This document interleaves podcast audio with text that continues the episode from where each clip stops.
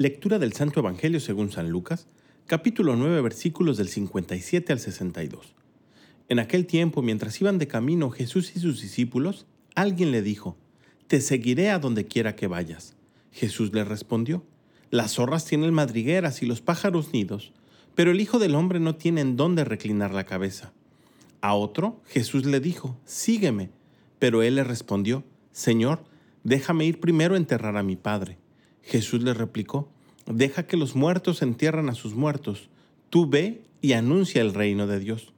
Otro le dijo, Te seguiré, Señor, pero déjame primero despedirme de mi familia.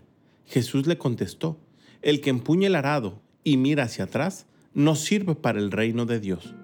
Palabra del Señor.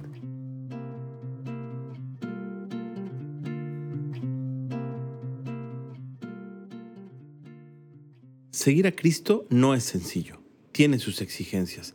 Y el Evangelio del día de hoy nos lo deja ver. Jesús es radical y completamente exigente. Una vez que hemos optado por Él, nos quiere de manera completa.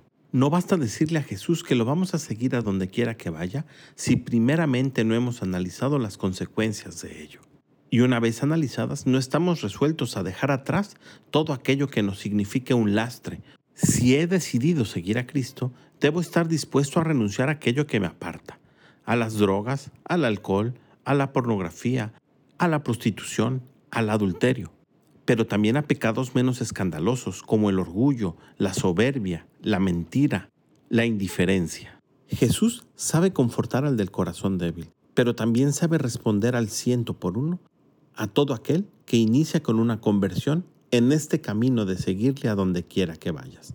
Pidamos al Espíritu Santo que revele ante nosotros aquellas cosas que nos apartan de Jesús y que nos dé la fortaleza para dejarlo y poderle seguir. Que tengas un gran día y que Dios te bendiga.